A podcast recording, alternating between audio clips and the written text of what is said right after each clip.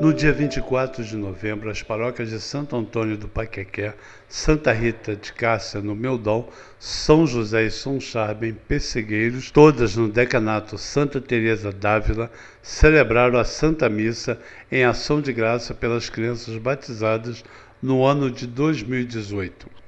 Essa é uma ação da Pastoral do Batismo da Diocese de Petrópolis em unidade com o Ano Missionário da Diocese.